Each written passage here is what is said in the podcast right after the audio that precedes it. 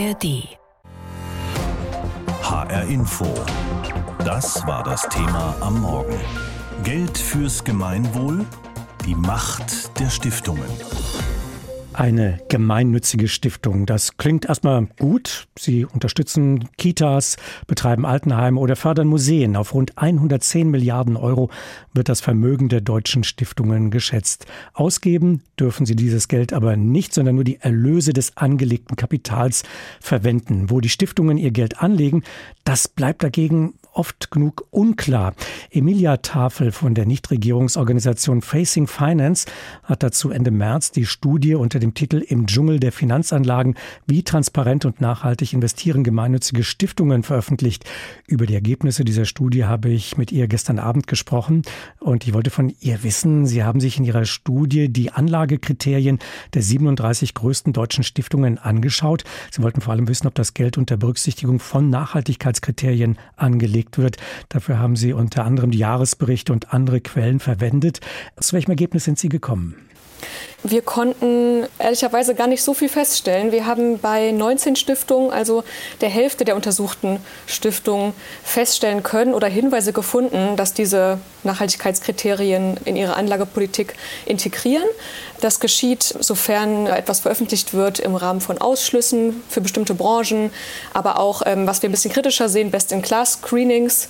Heißt, es fließen Branchenvergleiche ein. Also es werden nicht per se bestimmte Branchen ausgeschlossen, beispielsweise die Ölindustrie, die ja dem Klimaschutz diametral entgegensteht, sondern es werden eben da noch die sozusagen nachhaltigsten Unternehmen der fossilen Energiebranche noch im Portfolio beibehalten. Also das ist die Möglichkeit. Das ist ein sehr intransparentes Instrument, deswegen kritisieren wir das auch. Was ich aber sagen muss jetzt nochmal, um zu den Stiftungen zurückzukommen, meistens haben wir solche Informationen gar nicht gefunden. Stiftungen zeigen sich sehr intransparent. Wir haben nur eine Stiftung identifiziert, die überhaupt ihre Anlagerichtlinien vollständig veröffentlicht und sich damit transparent zeigt.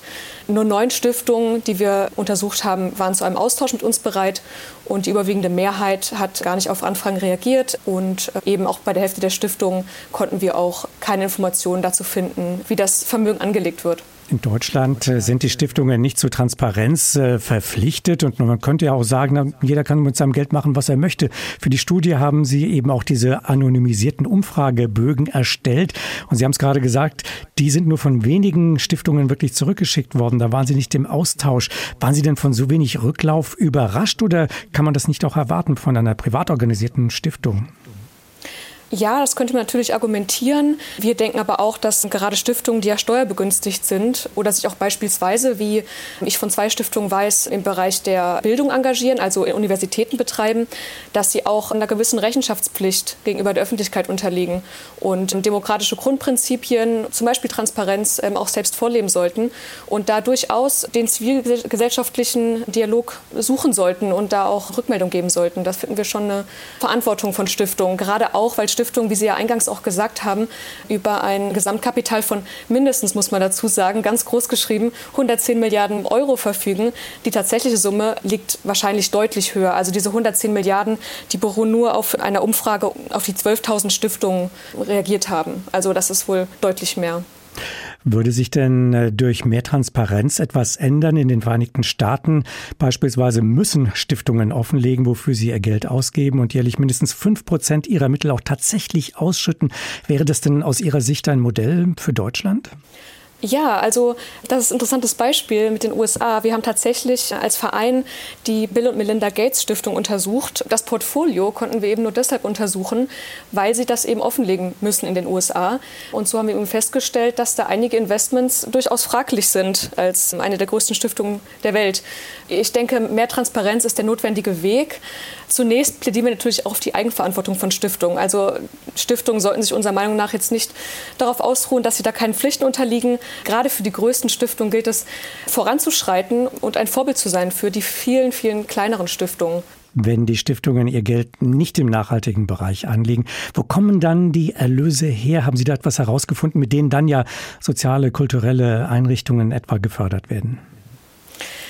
Wir hatten keinen Einblick in die Portfolios der Stiftung. Keine Stiftung hat sich uns gegenüber so weit geöffnet.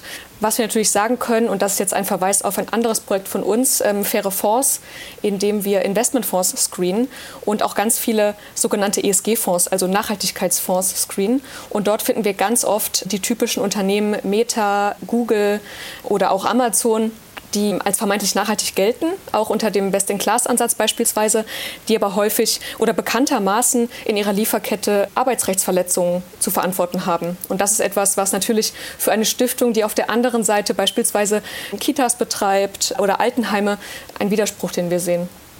Die deutschen Stiftungen verwalten also ein gewaltiges Vermögen. Sie sagten mindestens von rund 110 Milliarden Euro.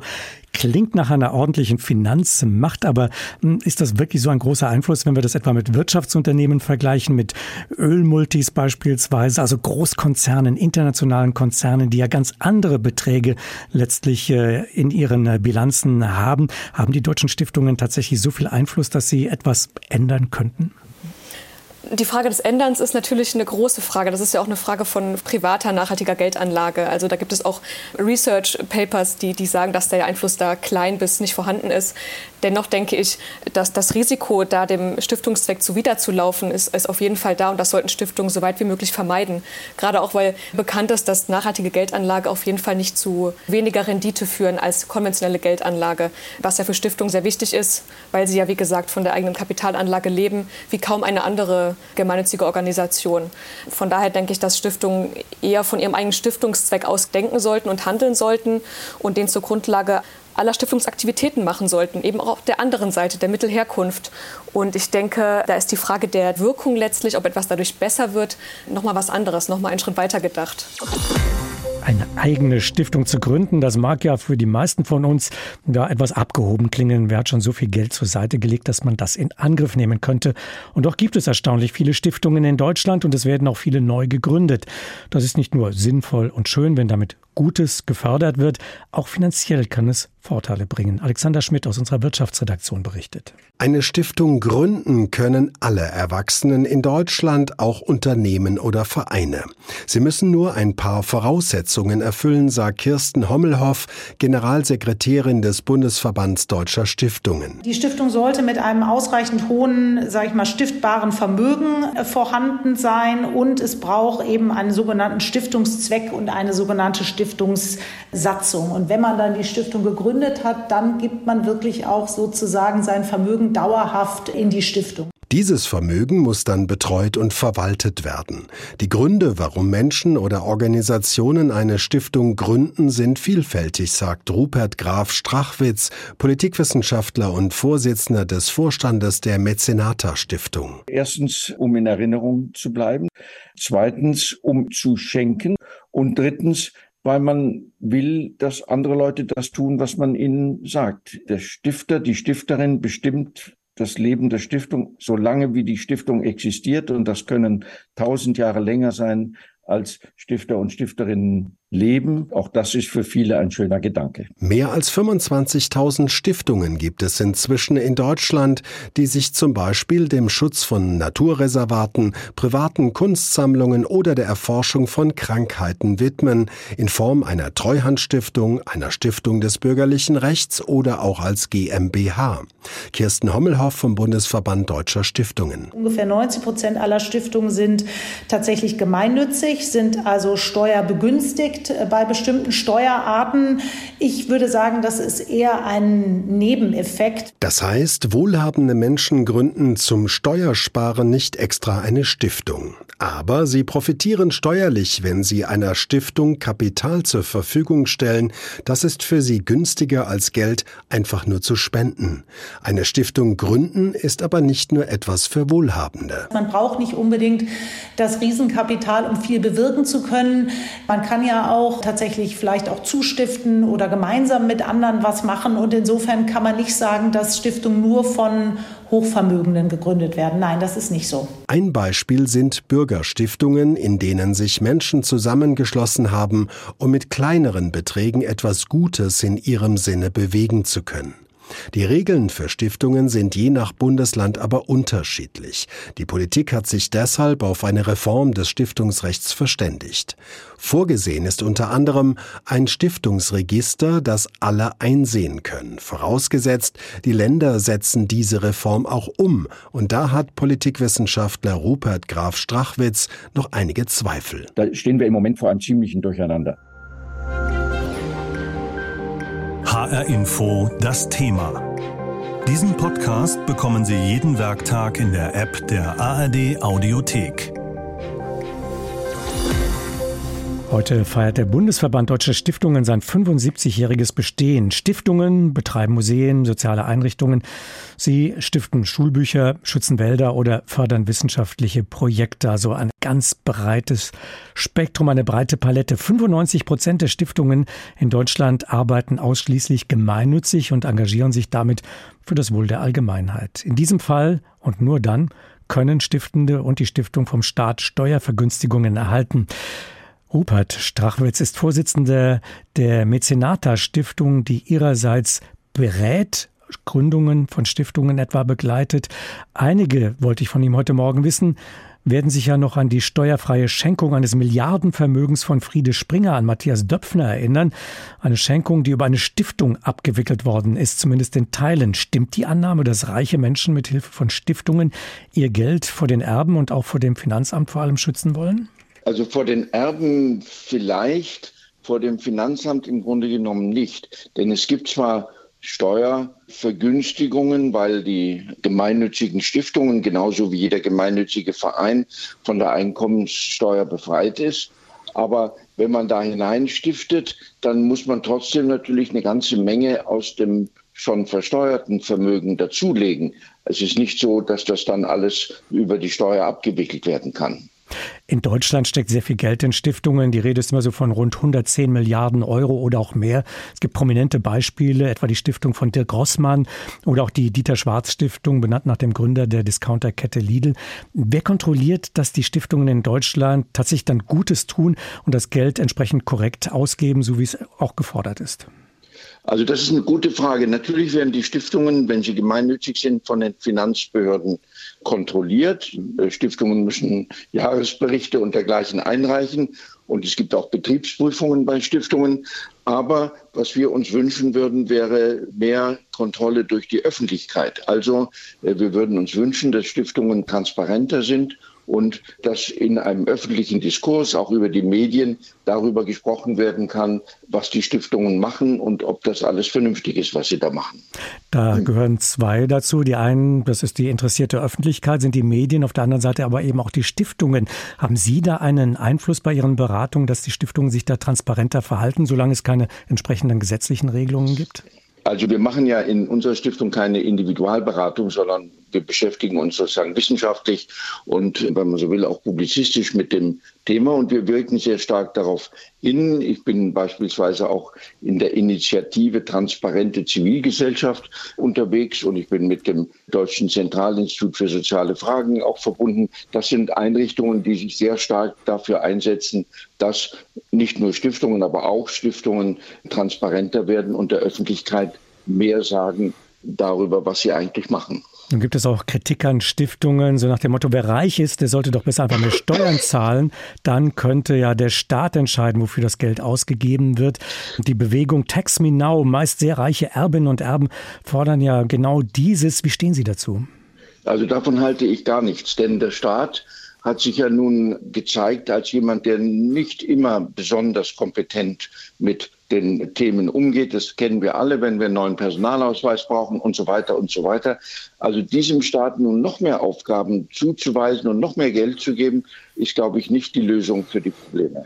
Verraten Sie uns ein äh, Betriebsgeheimnis vielleicht der Stiftungen. Ein elementares Merkmal von Stiftungen ist ja der sogenannte Ewigkeitsgedanke, dass das Stiftungskapital also nicht aufgezehrt wird, sondern dass man aus Kapitalerträgen eben Gutes tut, dass man da Projekte fördert und nur die Erträge eben entnehmen kann. Wie bewerkstelligen das die Stiftungen in Zeiten etwa mit niedrigen Zinsen oder auch schwachen Aktienkursen? Also das ist zum Teil natürlich eine Chimäre. Erstens ist nichts auf dieser Welt ewig.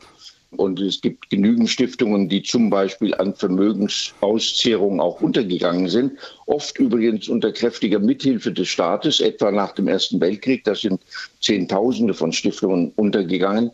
Und natürlich ist es aber so, dass die Stiftungen zunächst einmal dafür sorgen müssen, dass ihr Vermögen erhalten wird. Sie müssen also ihre Vermögensanlagen klug und, wenn man so will, auch sehr vorsichtig planen, damit eben möglichst das Vermögen erhalten bleibt. Aber eine Garantie dafür gibt es natürlich nicht.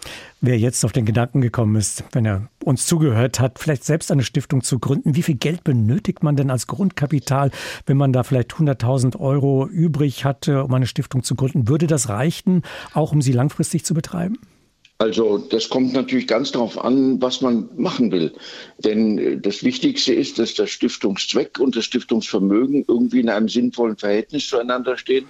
Man kann auch mit kleineren Beträgen zum Beispiel zustiften. Bei einer Bürgerstiftung, bei einer anderen Stiftung kann man sich mitbeteiligen. Und das ist für viele die sinnvollere Lösung. Dann kann man eine Treuhandstiftung gründen, die also von einem Treuhänder verwaltet wird. Dafür braucht man auch nicht so furchtbar viel Kapital. Wenn es denn eine rechtsfähige Stiftung werden soll, dann sind 100.000 wahrscheinlich sogar etwas wenig in der, in der heutigen Zeit. Da wird man schon etwas mehr brauchen. Und es gibt, das muss man auch sagen, heute noch viele andere Möglichkeiten, wie ein Philanthrop tätig werden kann. Es muss nicht immer eine Stiftung dabei herauskommen. 75 Jahre wird er alt. Der Bundesverband Deutscher Stiftungen in Berlin wird das in dieser Woche groß gefeiert. Unter dem Titel Zukunftsfest gemeinsam Chancen stiften. Mit Rückblicken in die Geschichte und Diskussionen über die Zukunft von Stiftungen. Schließlich gibt es in Deutschland über 25.000, die ihr Geld in viele Projekte investieren. Die Bandbreite, die reicht von der Musikförderung über Forschungshilfen bis zur Seniorenbetreuung.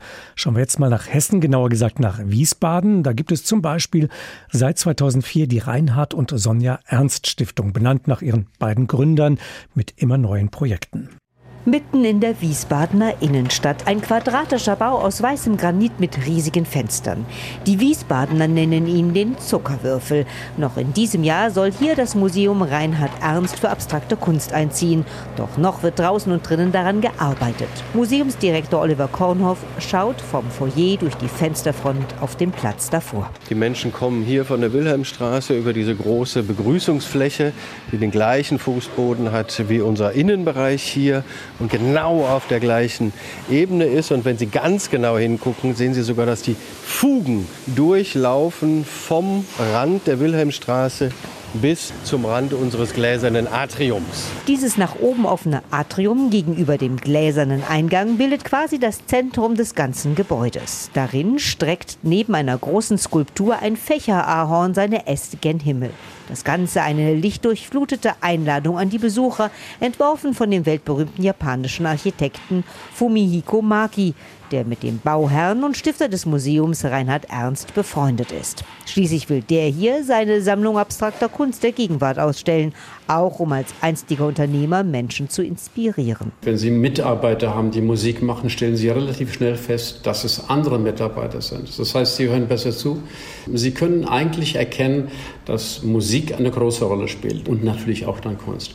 Wir brauchen kreative Mitarbeiter und was wir in unserem Museum machen wollen, ist, die Vormittage sind für Kinder reserviert, dass wir eben die Kreativität wecken wollen. Kreativität sei in allen Unternehmen ein wichtiger Faktor, sagt er. Schon im Jahr 2004 hätten er und seine Frau sich zusammengesetzt, um zu überlegen, was sie mit ihrem Vermögen für die Gesellschaft tun könnten. Dann war eigentlich klar, wir gründen eine Stiftung und suchen uns Stiftungszwecke heraus, von denen wir glauben, dass es wichtig ist, hier was zu tun. Und da sind wir sofort auf die Schwächsten unserer Gesellschaft gestoßen. Das bedeutet Kinder und alte Menschen. Vor rund sechs Jahren hat Unternehmer Reinhard Ernst seine Firma verkauft. Die Harmonic Drive Antriebs Vertriebstechnik in Limburg an der Lahn.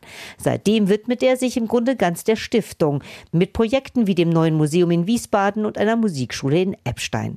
Über die Frage, inwieweit eine Stiftung auch ein Steuersparmodell sein kann, kann er sich nur ärgern. Das sage ich ganz klar, dass die Leute keine blasse Ahnung haben, was Steuersparmodell überhaupt heißt. Mit dieser Geschichte, die wir machen, sparen wir nämlich keinen Pfennig. Dazu kommt noch, dass wir alles in eigener Regie betreiben. Das heißt, wir nutzen kein Pfennig Steuergeld. Selbst das Betreiben des Museums zahlen wir. Gerne würde er auch mit anderen Stiftungen weitere gemeinnützige Projekte verfolgen. Eine solche Zusammenarbeit könnte dann seiner Ansicht nach noch viel mehr bewegen. Im Museumsbau ist Direktor Oliver Kornhoff vom Foyer zum Raum des künftigen Farblabors spaziert. Das Farblabor ist das Zentrum unserer Kunstvermittlung und die sehen wir natürlich für alle unsere Gäste. Primär für die Jungen und Jüngsten, die morgens nämlich alleine hier im Museum sind. Morgens gilt die Devise, das ist unser Museum. Morgens bis um 12 Uhr ist das Haus ausschließlich für Schulen und Bildungspartner geöffnet. Hier können Sie an digitalen Stationen mit Farben und Formen experimentieren, um inspiriert durch die Kunstwerke im Museum selbst kreativ zu werden. Geld fürs Gemeinwohl, die Macht der Stiftungen. Das Thema heute Morgen in HR Info. Jutta Nieswand hat uns eine der vielen Stiftungen auch hier bei uns in Hessen vorgestellt. HR Info. Das Thema. Wer es hört, hat mehr zu sagen.